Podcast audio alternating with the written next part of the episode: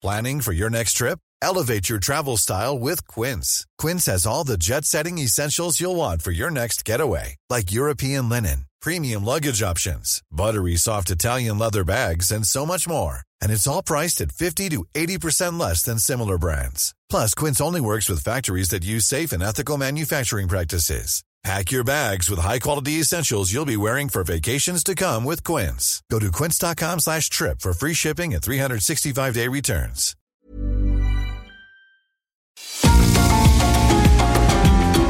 GastroLab es un lugar donde cabemos todos.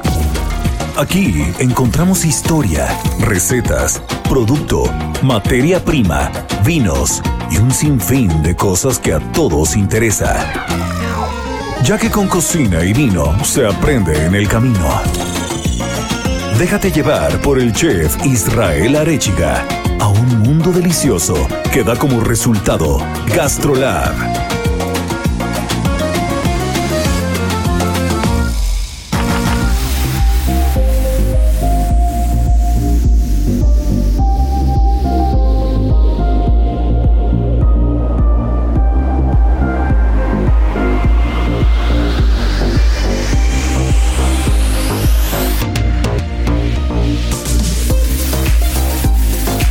Hola amigos, ¿cómo están? Ya estamos en Gastrolab, ya es fin de semana y el día de hoy estamos no de manteles largos, lo que le sigue, así que porras, fanfarrias, querido productor, eso, porras porque nuestra querida Miriam Lira, editora de Gastrolab del Heraldo de México, cumpleaños este fin de semana, mi querida Miri, muchas felicidades. Y bueno, pues no podría ser de otra manera. Ya tenemos aquí también a nuestra chef de cabecera, Marianita Ruiz, y vamos a estar platicando de un tema muy particular, un tema que a mí me encanta, un tema que me parece probablemente la mejor tradición de este país, y es todo lo relacionado al Día de Muertos, todo lo relacionado a la ofrenda, a la historia, a la gastronomía, a los colores, porque de verdad esta fecha es imperdible, mi querida Miriam. Celebremos, señores, con gusto este día de placer tan dichoso. Que tu santo te encuentre gustoso y tranquilo tu fiel corazón. Vive, vive feliz en el mundo sin que nadie perturbe tu mente y pondremos un laurel en tu frente. Las 8 de GastroLab. Es momento de dar un repaso por nuestras páginas.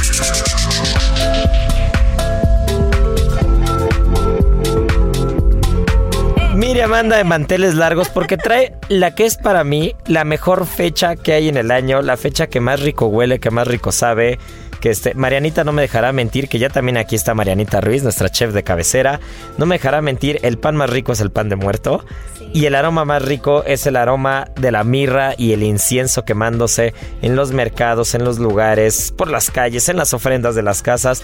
Mi querida Miri, Cuéntanos qué es lo que salió en las páginas de Gastrolab, qué hay con el Día de Muertos. Hola, ¿qué tal? ¿Cómo están todos mis amigos de Gastrolab? Feliz fin de semana para todos ustedes. Pues sí, fíjense que ahora sí en esta edición hicimos todo un homenaje para todas aquellas personas que ya no están en este plano terrenal, pero que por supuesto seguimos recordando con muchísimo cariño, ¿no? Y qué mejor que hacerlo de la mano de la gastronomía que tiene todo, absolutamente todo que ver con estos altares tan hermosos que ahora mismo estamos viendo por todos lados. Y ahora sí que el muerto al hoyo y el vivo al gozo, porque de eso se trata Día de Muertos, de comer y de agasajar a todos los que ya no están. Y es que no me parece poco eh, mi querida Miriam, que estas ofrendas estén tan llenas de colores, tan llenas de aromas, tan llenas de sabores, tan lleno de producto, porque de verdad que, que, el poder apapachar a los que se nos fueron durante un par de días, durante algún fin de semana, durante esta, durante esta temporada, estas festividades, que para mí tanto me gustan, que tanto me encantan, y realmente es poco lo que podamos poner en una ofrenda, ¿no? Sí. Porque, porque poner un, un, un pancito, poner un cafecito, unas mandarinas, poner una calaverita de azúcar, realmente es poner la historia de México, es poner la gastronomía, es poner el crisol que es, que es México como tal en una mesa, ¿no?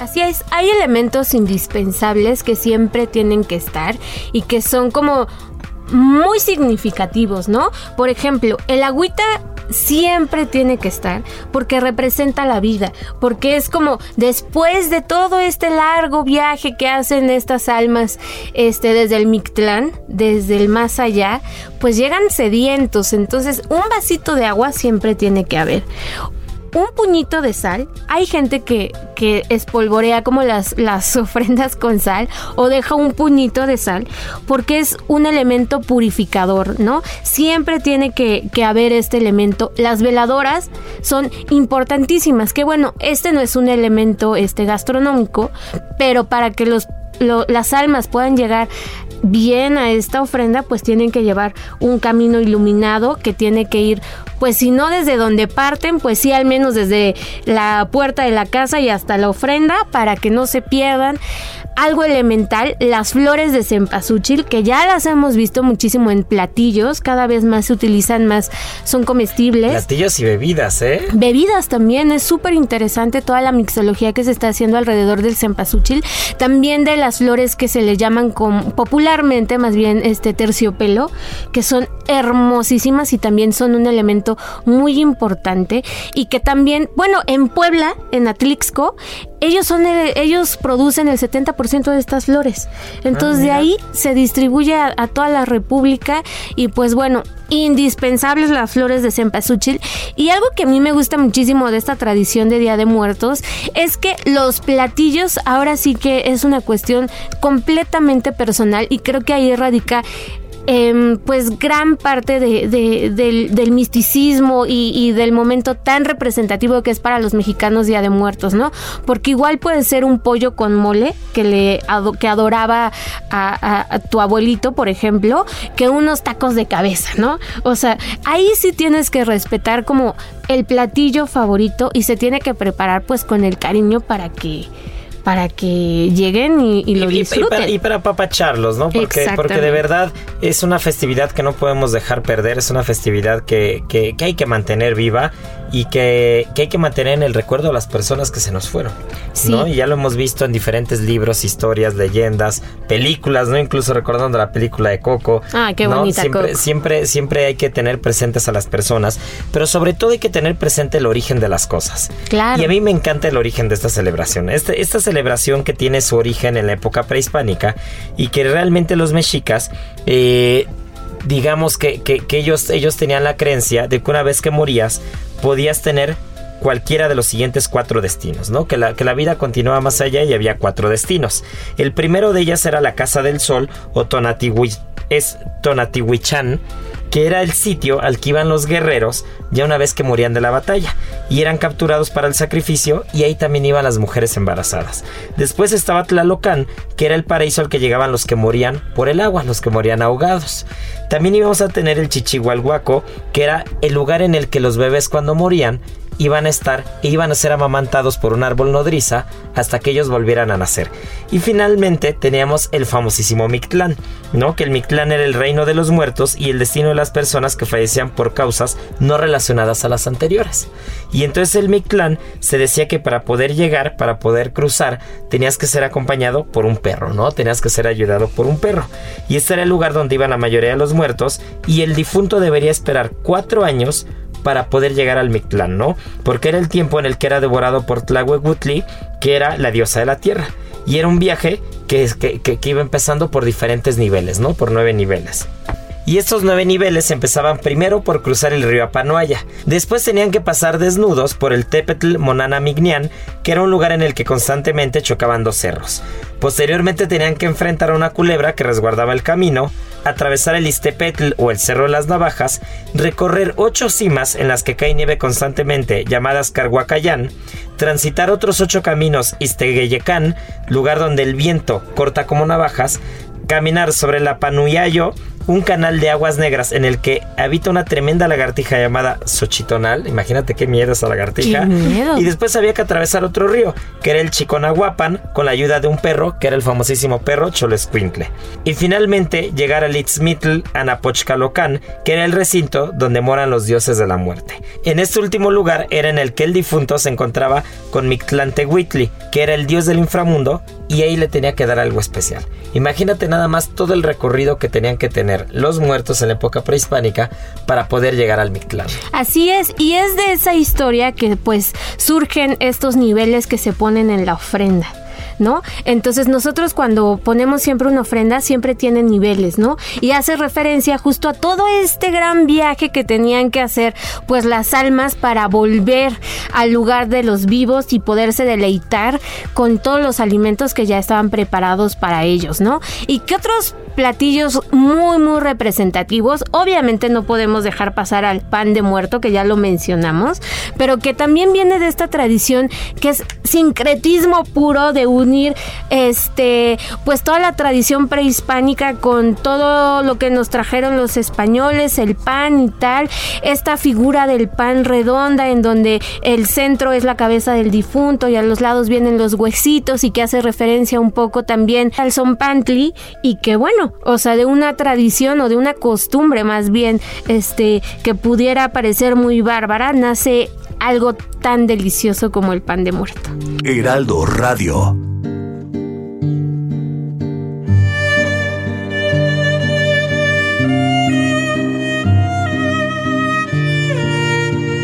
No, y, algo tan delicioso como el pan del muerto. Y también eh, nace una costumbre o una tradición con tantas características tan diferentes, ¿no? Que había que tener muy en cuenta o que hay que tener muy en cuenta al momento de montar una ofrenda. Ya lo decías de los niveles y también lo que tiene, lo que no puede faltar, ¿no? Los aromas que van a simbolizar la purificación del alma, el aroma del laurel, del tomillo, la mejorana, el romero, la manzanilla, no incluso el aroma que, que ya lo decía yo al principio del copal, del incienso, que para mí son de los mejores aromas que hay en el mundo, un arco, que un arco se coloca en el último nivel y de hecho eh, normalmente, normalmente están hechos de algún metal o de alguna palmilla y es la puerta de entrada al mundo de los muertos. Así es, y también pues recordar que en todo el país, a lo largo de todo el país, pues se, se celebra de diferentes formas, ¿no? El centro del país pues tiene estos tipos de panes tan tradicionales que nosotros pues conocemos muchísimo y que es azucarado con ajonjolí, con los huesitos y tal, pero en otras partes de la República se hacen diferentes tipos de panes, ¿no? Que tienen formas como pues pueden ser animalitos o pueden ser almitas, en algunos lugares les dicen así. Los purépechas, por ejemplo, en Michoacán hacen este hacen las almas que tienen este figuras antropomorfas y hacen referencia pues también a los difuntos que llegan y tienen ellos una costumbre prehispánica muy muy bonita que mm, hace referencia a em, al pápalo tlaxcali o pan de mariposa, que era una especie de tortilla a la que se le imprimía un sello en forma de mariposa. Y es que los purépechas creían que cuando empezaban a llegar las mariposas monarcas a Michoacán, eran todas las almas que venían a visitar a los, a los vivos. Entonces se llenaban todos los campos de mariposas monarcas y eso marcaba el inicio de que empezaban a llegar todas estas personas a, pues, a reencontrarse con sus seres queridos. No, bueno, es que la, la costumbre y la tradición en México está muy arraigada, ¿no? En diferentes pueblos y en diferentes lugares, ya lo decías, Michoacán, Guerrero, también Oaxaca también tiene una gran tradición relacionada con el Día de Muertos. Y volviendo al tema de las ofrendas y de, y, de las cosas que, que, son infaltables, algo que también a mí me encanta es el papel picado. Sí. ¿No? El papel picado originalmente eh, se hacía con papel amate. ¿No? Y posteriormente pues ya se empezó a usar papel chino, eh, papel china, perdón, que justo ese papel simboliza el viento. También vamos a tener el mantel blanco que no puede faltar, que va a representar la pureza y la alegría. Vamos a tener la sal que ya lo platicabas, el copal que desde, desde la época prehispánica era un elemento de oración y alabanza para los dioses, la cruz de ceniza, con la que se busca que el alma llegue al altar y pueda expiar sus culpas pendientes, las velas o cirios que representan el fuego o la luz, la fe, la esperanza, el agua que también ya lo platicabas, las flores, las calaveras, el petate. Realmente eh, cuando hablamos de las ofrendas estamos hablando de diferentes simbologías y de diferentes cosas que le van dando sentido y van dando unión a una tradición tan particular. Sí, y la verdad es que ya actualmente todas las ofrendas que llegamos a ver, o sea, tienen absolutamente de todo. Como les decía, es una cuestión ya íntima, personal. Es, es, es como una conexión ya más pues sí, hasta espiritual con aquellas personas de nuestra familia que pues ya no están, ¿no? Y es el momento para ponerle su caballito de tequila o su mezcal, hay a quienes les gustaba el pulque, no hay un platillo en específico que tenga que estar, sino más bien el que adoraban pues a quien le estás poniendo la ofrenda. Así es. Y ahora yéndonos más hacia el sureste, Miri, yo recuerdo que tú alguna vez ya nos habías platicado sobre el Hanal Pixán. Sí, es ¿Qué es el Hanal Pixán como tal? Pues es una tradición que se lleva a cabo en todo el sureste de México. Eh, también tiene mucho que ver con la gastronomía. Es la comida que le dan a las ánimas, el alimento de las almas. Y pues se lleva a cabo del 31 de octubre al 2 de noviembre. Y en esas fechas los lugareños se vuelcan en los mercados, este, pasan largas jornadas en las cocinas preparando uno de sus platillos que es el más representativo, que es el mukbi pollo. Que para quien, quien no lo conozca o no haya probado, tiene que hacerlo, por supuesto, pero es un tamal enorme al que le ponen pollo y junto con el zacahuil es uno de los más grandes que hay en México. Entonces toda la gente se reúne eh, en torno al PIB, que, es la técnica con la que hacen este mukbi pollo en, en estos hornos bajo tierra y este y comparten, ¿no? Eh, eh, en las fechas en el primero y el 2 de noviembre para, pues, hacer este reconocimiento a todas las almas que vienen de vuelta del más allá. También ponen dulces, o sea, dulces de papaya, pepita de calabaza, camote con miel, los siricotes en almíbar, que son unas frutas este, parecidonas a las guayabas amarillitas, muy muy ricas, muy especiales también en el sur y pues se, arma todo el, el guateque por allá también. Sí, y aparte una de las cosas que más me gustan del canal Pixan es que también está dividido en tres fases, ¿no? Vamos a encontrar tres diferentes celebraciones. El primer día es el que se dedica a los niños y es el Hanal Palal. El segundo día es el que se dedica a los adultos y se llama Hanal Nukuk. Y el tercer día, que es el Hanal Pixanov o Misan Pixan, es en este en el que se hace una misa en el cementerio y se le dedica a todas las ánimas. ¿No? Que, que, que también esa, esa cultura o esa tradición de adornar los cementerios, de, de, de, pasar la noche, de pasar toda la noche ahí, en compañía de la familia, tomándose un buen cafecito de olla, pues es parte, es parte de lo que nos define como mexicanos. Sí, definitivamente. Y, y, y mucho se decía antes, o al menos en mi familia siempre se decía que los platillos debían ponerse como listos para degustarse, ¿no? Todavía humeantes y tal, y la tradición cuenta que al otro día, pues, ya se enfriaron, pero es como que los muertitos llegan y le quitan toda esa esencia, ¿no? Hay mucha gente que incluso dice que al otro día ya no saben igual los platillos.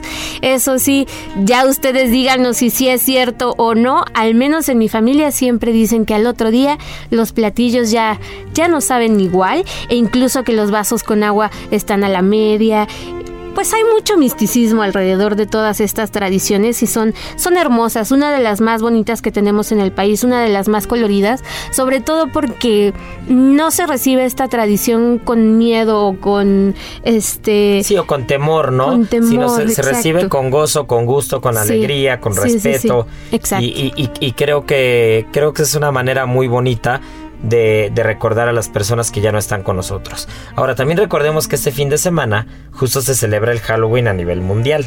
Sí. ¿no? Y el Halloween no tiene. Si bien no tiene nada que ver con el Día de Muertos, que tiene su origen prehispánico, sí tiene mucho que ver en el culto al más allá, ¿no? Y a, y a- y a lo que pasa en el inframundo, lo que pasa eh, en, la, en la- en la vida después de la muerte. Y ahí es donde viene la historia de que el Halloween originalmente es de origen celta, ¿no? Y, y- y- y el Halloween es, es una de esas celebraciones que, que tenían un significado pagano muy particular. Y sin meternos en tanto rollo, les quiero platicar del por qué las calabazas se tallaban. Que justo lo platiqué, lo platiqué a media semana con Sergio y Lupita, que que, que es muy común encontrar ya, no solamente en, en los países donde se celebra el Halloween como tal, que es realmente Reino Unido en general, Estados Unidos, Canadá, algunos otros países, pero sobre todo esos, y, y que al día de hoy ya también en México es muy común encontrar la famosa calabaza de Castilla tallada, ¿no? Pero la, la historia de cómo surge eso es de que había un herrero, un herrero irlandés llamado Jack O'Lantern, y este herrero eh, era un tramposo, era un mentiroso, era un tacaño, y un día sale de fiesta a echarse unos tragos con el diablo. Ay. Entonces era tan tacaño que, que al momento de pagar la cuenta le dice al diablo que no tiene dinero. y le dice, oye, por favor conviértete en moneda para que podamos pagar la cuenta. Entonces el diablo le hace caso, se convierte en moneda y entonces Jack pega la moneda a una cruz de plata y le impide al diablo volver a tomar su forma original y hacen un acuerdo. Entonces el acuerdo era que Jack iba a dejar ir al diablo, iba, iba a dejarlo retomar su forma original con la condición de que nunca se llevara su alma. Entonces cierran el trato eh, y al final pues el diablo regresa al infierno. Entonces cuando muere Jack, llega al cielo y no lo dejan entrar, evidentemente porque era un tramposo y un tacaño. Y cuando llega al infierno en busca de su viejo amigo, compañero, compañero de, farras nocturnas, eh, el diablo le dice que no lo puede recibir porque ellos tenían un acuerdo y él no podía llevarse su alma. Entonces lo condena a vagar por, el, por, la tierra, que su alma vague por la tierra, pene por la tierra, y le dice que tiene que devolver por el, mismo lugar que había llegado al infierno. Entonces Jack encuentra un nabo tirado, lo talla, y adentro de ese nabo pone una vela para poderse iluminar en el camino. Y a partir de ahí, la costumbre original era tallar nabos o tallar betabeles y poner velas dentro para eh, iluminar el camino de las personas que venían del más allá. Pero después llegan los irlandeses a Estados Unidos y se dan cuenta que en Estados Unidos no había sembradíos de nabos y que realmente lo que sobraban eran calabazas, la famosísima calabaza de Castilla. Entonces deciden empezar a tallar las calabazas, meter las velas en las calabazas y así es como se, se, empieza a volver una costumbre y se empieza a volver muy común encontrar las famosísimas calabazas con formas eh, pues de, de, de personas del inframundo que tienen adentro una vela, ¿no? Qué gran historia. Ya ven, amigos, para que vean que no, no es una tradición Halloween tampoco tan vacía y superficial. Tiene su encanto y muy ligado a la gastronomía porque la calabaza también se ocupa para un montonal de, platillos típicos en, Estados Unidos y en, en, un montón de culturas. Sí, claro. Ya también Marianita nos lo platicaba en algunos programas anteriores que la calabaza, imagínense nada más este dato, se dice que el 100% de las calabazas domesticadas en el mundo tienen su origen en México. México. ¿no? Entonces de 800 tipos, 200 son comestibles. O sea, la calabaza también vamos a encontrar que es, que es un producto que está muy ligado a la cocina mesoamericana, a la cocina mexicana, a la cocina americana en general y que, y que también llegó para quedarse. Y ahora es parte de una celebración de origen celta. Imagínense nada más la locura. Pero bueno, pues mi querida Miri, recuérdanos rápidamente las redes sociales del Heraldo de México, de Gastrolab, pero no se nos despeguen porque volvemos con Marianita Ruiz y tenemos unos temas espectaculares. Claro que sí, no dejen de visitar gastrolabweb.com todas las recetas referentes a Día de Muertos ahí las van a encontrar, todavía están a tiempo, así es que no dejen de verlas. En redes sociales, arroba Heraldo Gastrolab en Instagram, ahí los esperamos también con muy buen contenido. Si son tiktokeros, los esperamos en arroba Gastrolab para que se echen unos TikToks ahí haciendo alguna receta fácil y rápida. Ahí nos vemos. Con mucho Venga, pues no se nos despeguen porque volvemos. En Soriana, recordarlos es tradición. Seis piezas de pan de muerto a 73 pesos. O chocolate y barra de 540 gramos a 60 pesos. Y leche al pura o Santa Clara de un litro, 3 por 63 pesos. Soriana, la de todos los mexicanos. A noviembre 1, aplican restricciones. Aplica en Hiper y Super.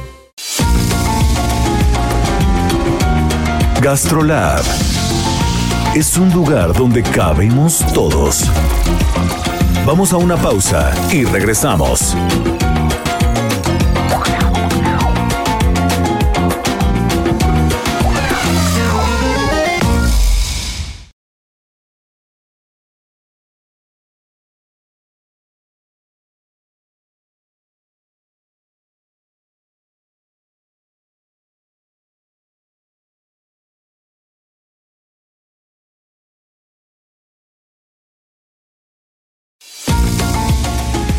GastroLab, estamos de regreso.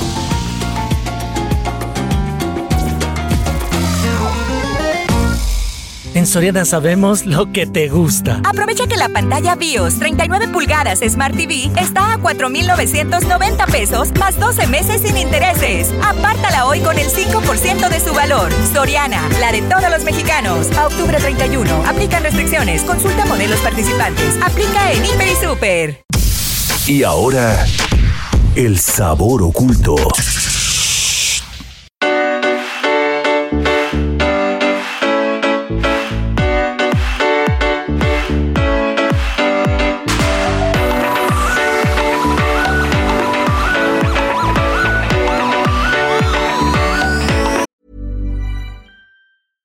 I'm Sandra, and I'm just the professional your small business was looking for. But you didn't hire me because you didn't use LinkedIn jobs. LinkedIn has professionals you can't find anywhere else, including those who aren't actively looking for a new job but might be open to the perfect role, like me. In a given month, over 70% of LinkedIn users don't visit other leading job sites. So if you're not looking on LinkedIn, you'll miss out on great candidates like Sandra. Start hiring professionals like a professional. Post your free job on linkedin.com/achieve today.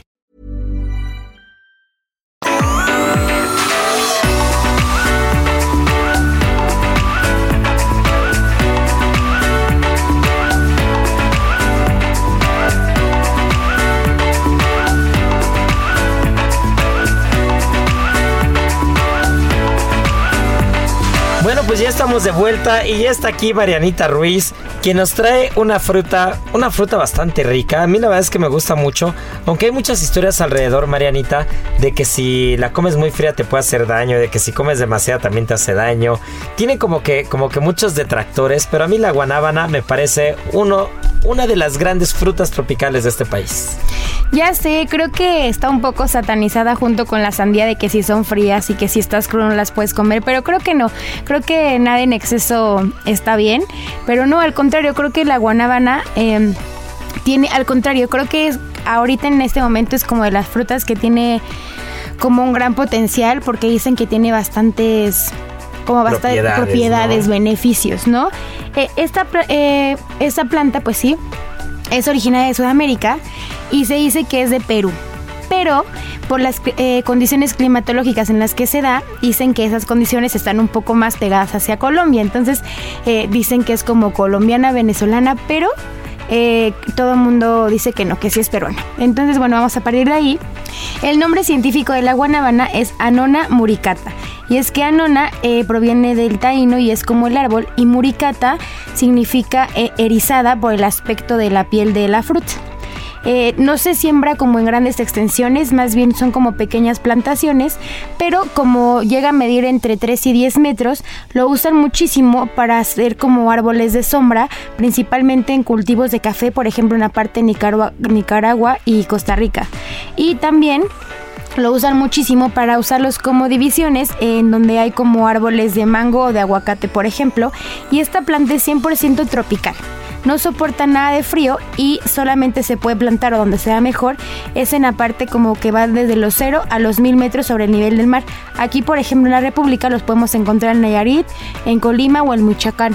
Este, en algunas partes la llaman muchísimo delicioso milagro tropical y es por lo que le decía porque tiene bastantes propiedades. De hecho ahorita eh, no sé si se han como dado cuenta lo están relacionando muchísimo con las para eh, para las personas que tienen cáncer eh, hacen como té con las con las hojas y dicen que, que- les va bastante bien.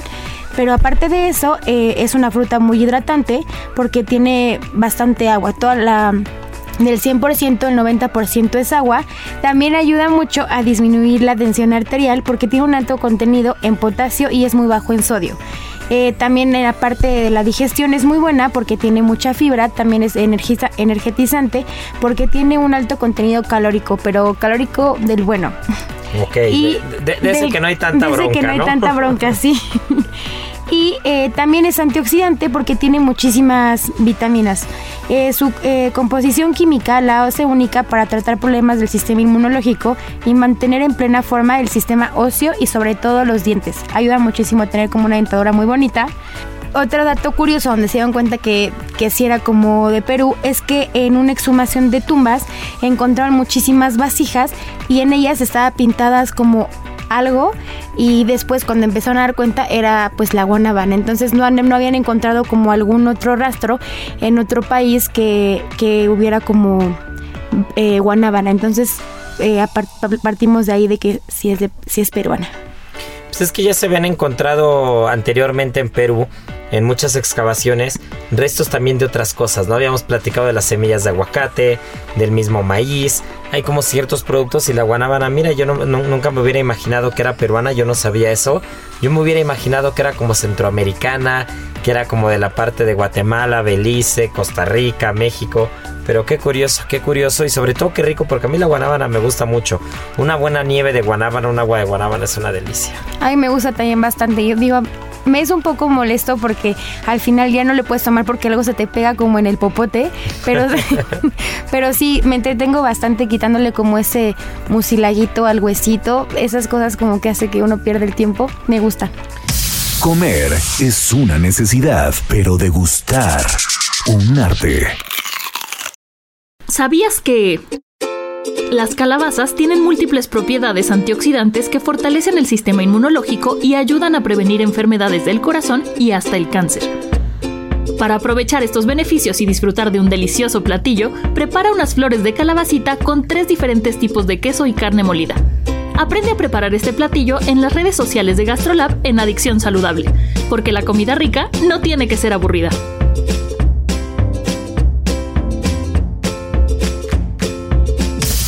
México de mis sabores. Nuestro sabor.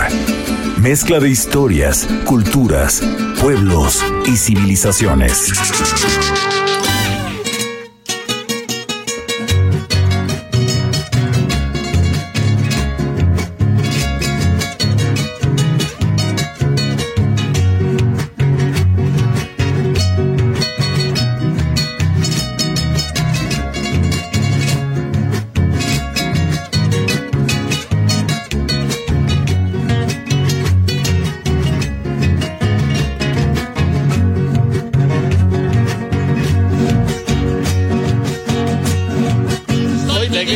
Señores, y por guerrero me han de encontrar.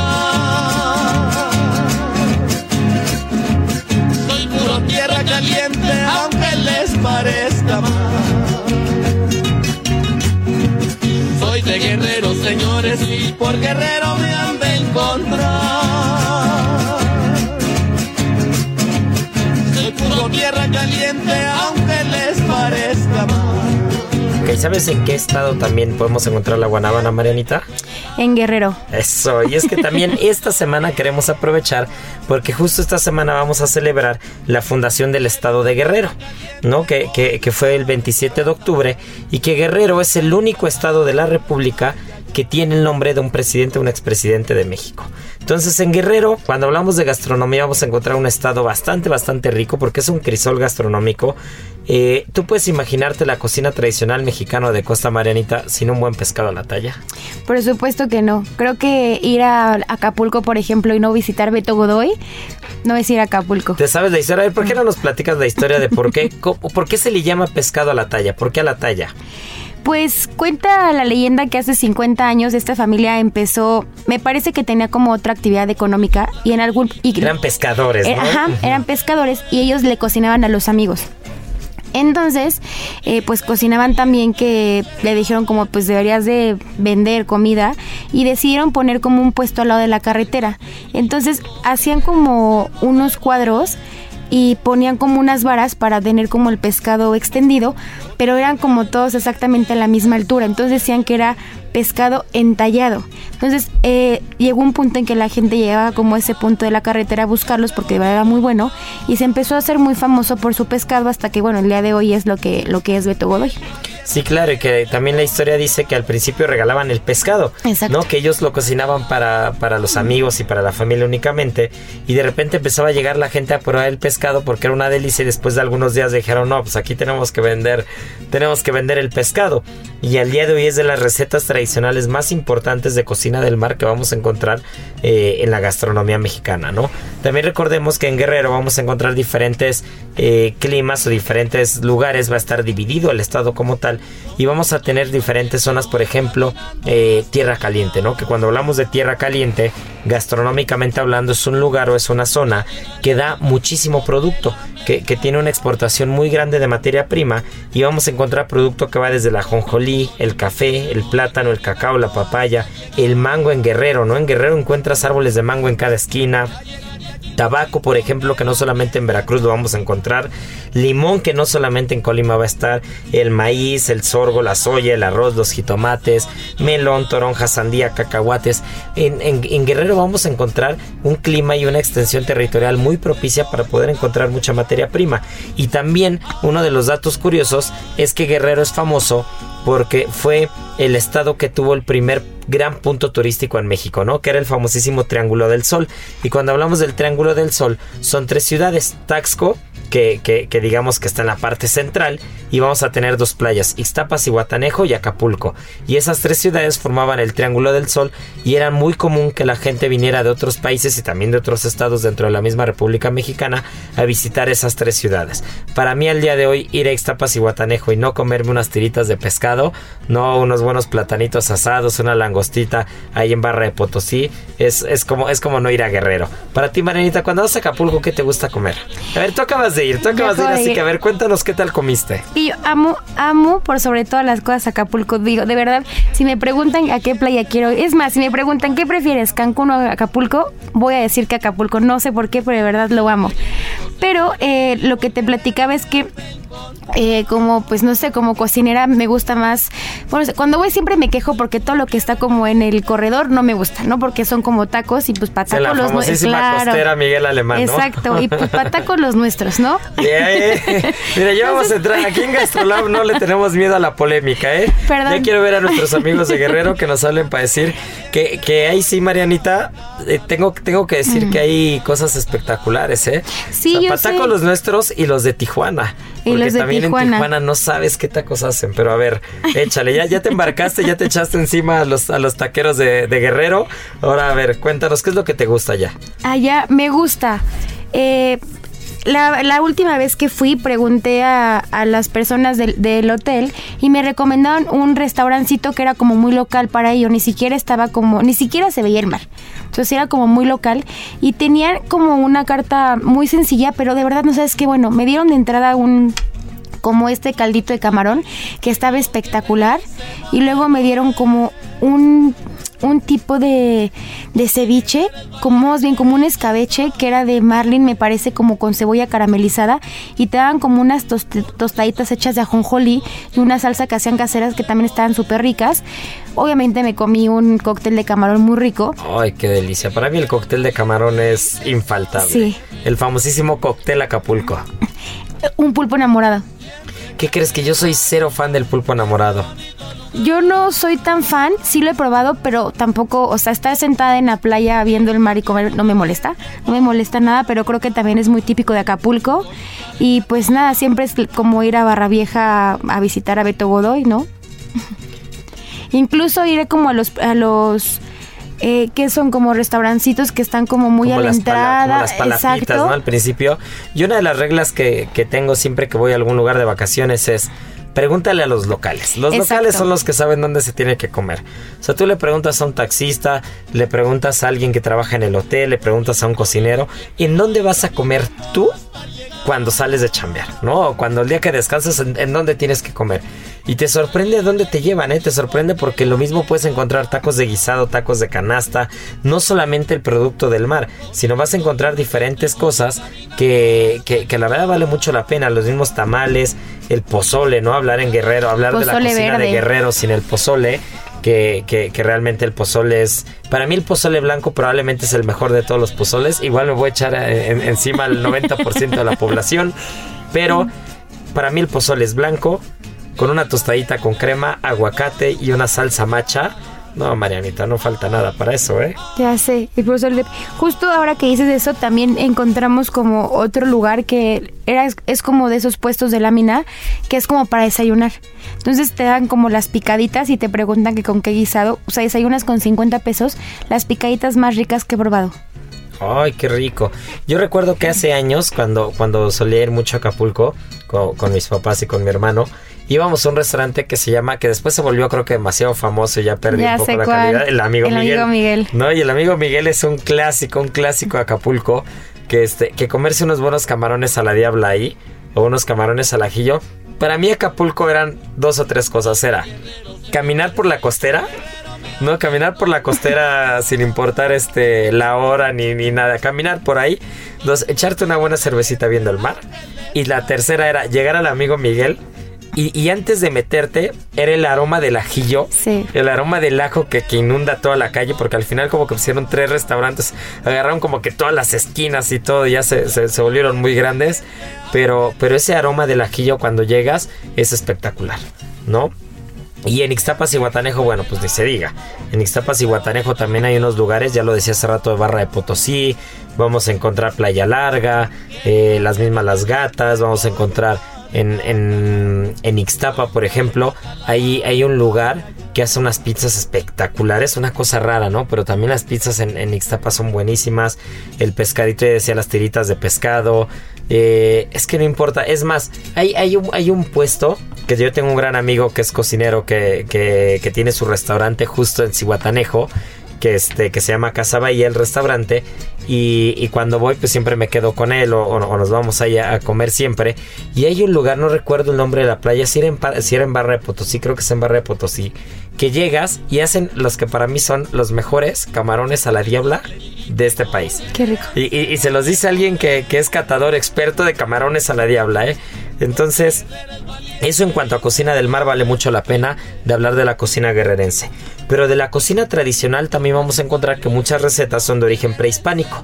Entonces estas, orejas, estas, estas recetas de origen prehispánico vamos a encontrar diferentes tipos de moles, pipianes, vamos a encontrar guisos con armadillo, vamos a encontrar guisos con iguana. ¿Tú has comido armadillo o iguana, Mariana?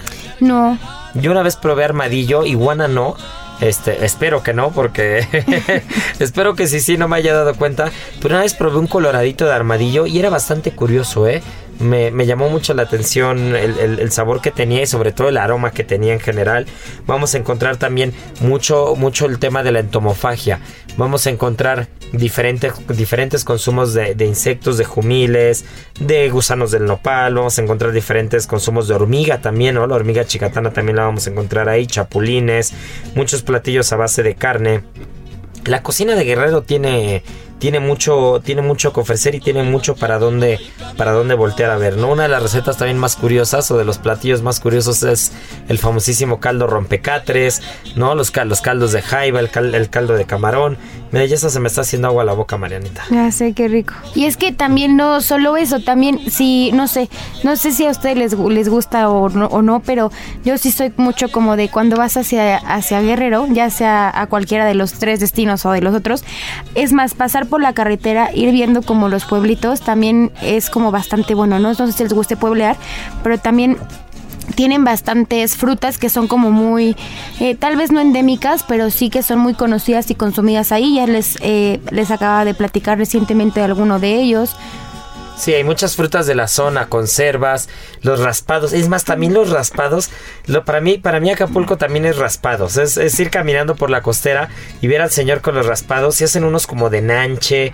Hay como de diferentes frutas que ya nos has platicado tú de algunas de ellas. Y también es espectacular encontrar eso. La mejor nieve de coco que he probado es de los carritos de Acapulco. Son deliciosas. Sí, la verdad es de que tiene mucho que ofrecer. Y también de bebidas no se pueden quedar atrás algunas, por ejemplo, como el chilate, ¿no? Que es una bebida acapulqueña. No sé si sabían eso, que está hecha a base de cacao, de arroz, de canela y de azúcar. Que es una bebida muy fresca justo para el calor. Y entre los platos, uno que a mí me parece muy curioso y sobre todo por la semejanza que tiene, por ejemplo, con la machaca es el famoso aporreadillo. ¿No? Que el aporreadillo es esta carne que está porreada con una piedra, salada, desmenuzada y revuelta con huevo, y después se hace con una salsa de chile guajillo o chile de árbol, y bueno, es un plato muy típico de la parte sur de Guerrero. Entonces, pues ya, ya, ya, ahora sí que ya le dimos un buen recorrido a todo el estado, Marianita, que Guerrero tiene mucho que ofrecer, es uno de los grandes paraísos gastronómicos, es uno de los grandes paraísos eh, turísticos que tiene este país, que esperemos que, poco a poco se vaya recuperando de una tras otra que nos ha pasado en Guerrero, si no es el temblor, si no es este, la, el, COVID, si no son otras cosas, pero ojalá que, que pronto renazca este, este este destino turístico que tanto le ha dado al país, ¿no? Y que, gastronómicamente hablando tiene tanto que ofrecer.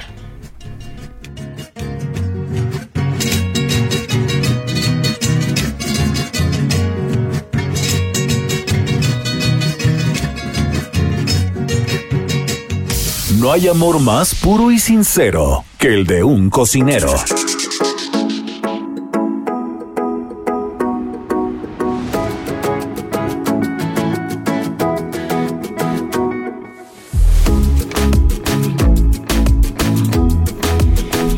Pues ya, ya dejamos un poquito el estado de Guerrero, pero no podemos dejar a los cocineros y grandes cocineras de este país, Marianita, porque nos quedó pendiente de la semana pasada.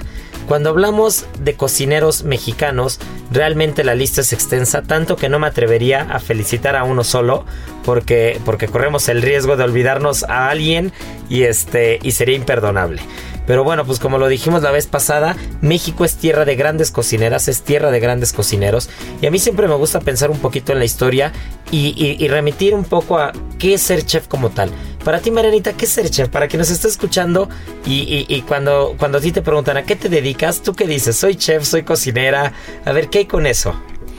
Eh, siempre, bueno, no sé, creo que siempre digo que soy cocinera porque evidentemente siempre lo he dicho, esto es como un camino muy largo y creo que estoy como tal vez, eh, no, tal vez no, seguramente estoy como en el comienzo. Eh, pues nada, creo que para mí se resume nada más en, eh, en, en, poder hacer algún alimento y voltear a la mesa y ver que esa persona sonríe.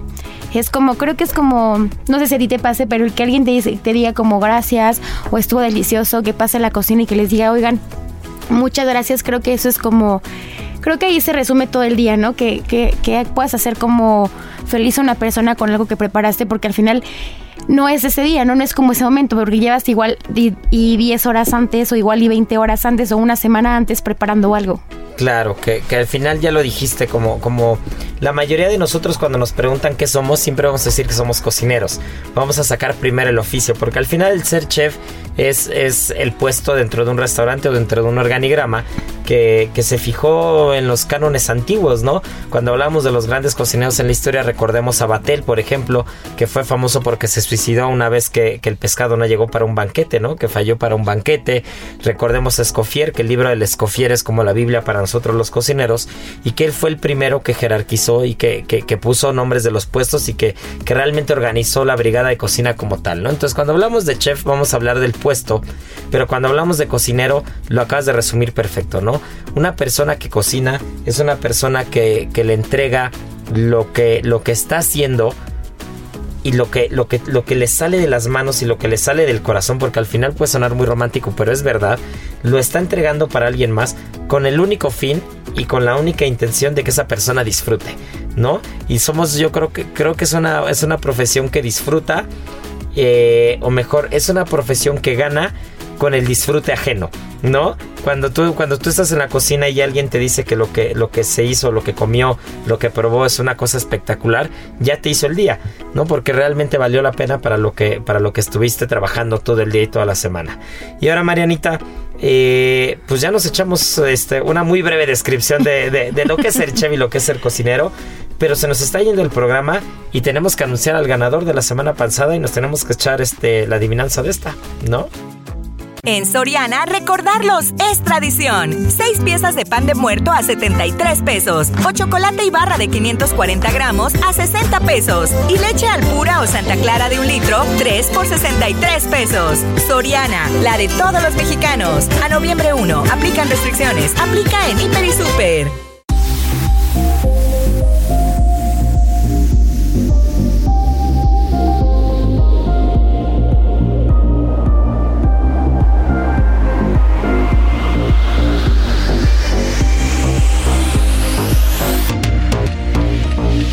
Así que muchas felicidades a Sofía León, que fue la ganadora de la adivinanza la semana pasada. Pero Marianita, ¿cuál va a ser la adivinanza de hoy? Yo creo que estaría bastante bien que nos digan tres platillos típicos de Guerrero. Va. Venga, tres platillos típicos de Guerrero, ya saben, arroba Israel A R E arroba Israel Arechiga. Y bueno, Marianita, la verdad es que el programa se nos fue como un buen vaso bien frío de chilate acapulqueño, que este, que como no, ya lo dijimos desde el principio, estamos de manteles largos entre las tradiciones del Día de Muertos, entre la fundación del Estado de Guerrero, entre el Día del Chef. La vez que estas fechas nos han traído, pero aporreados como un buen aporreadillo. Y bueno, pues les mando un fuerte abrazo. Nos escuchamos el siguiente fin de semana. Y no podemos despedirnos, Marianita, sin decir lo que tanto nos caracteriza. Tripa vacía, corazón, sin, alegría.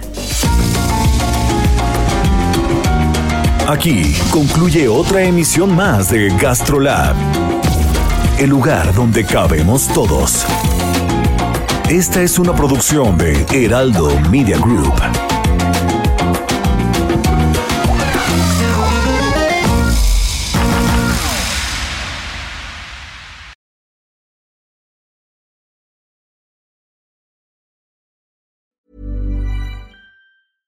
Ever catch yourself eating the same flavorless dinner three days in a row?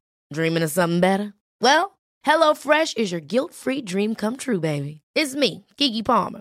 Let's wake up those taste buds with hot, juicy pecan-crusted chicken or garlic butter shrimp scampi. Mm. Hello Fresh. Stop dreaming of all the delicious possibilities and dig in at HelloFresh.com. Let's get this dinner party started.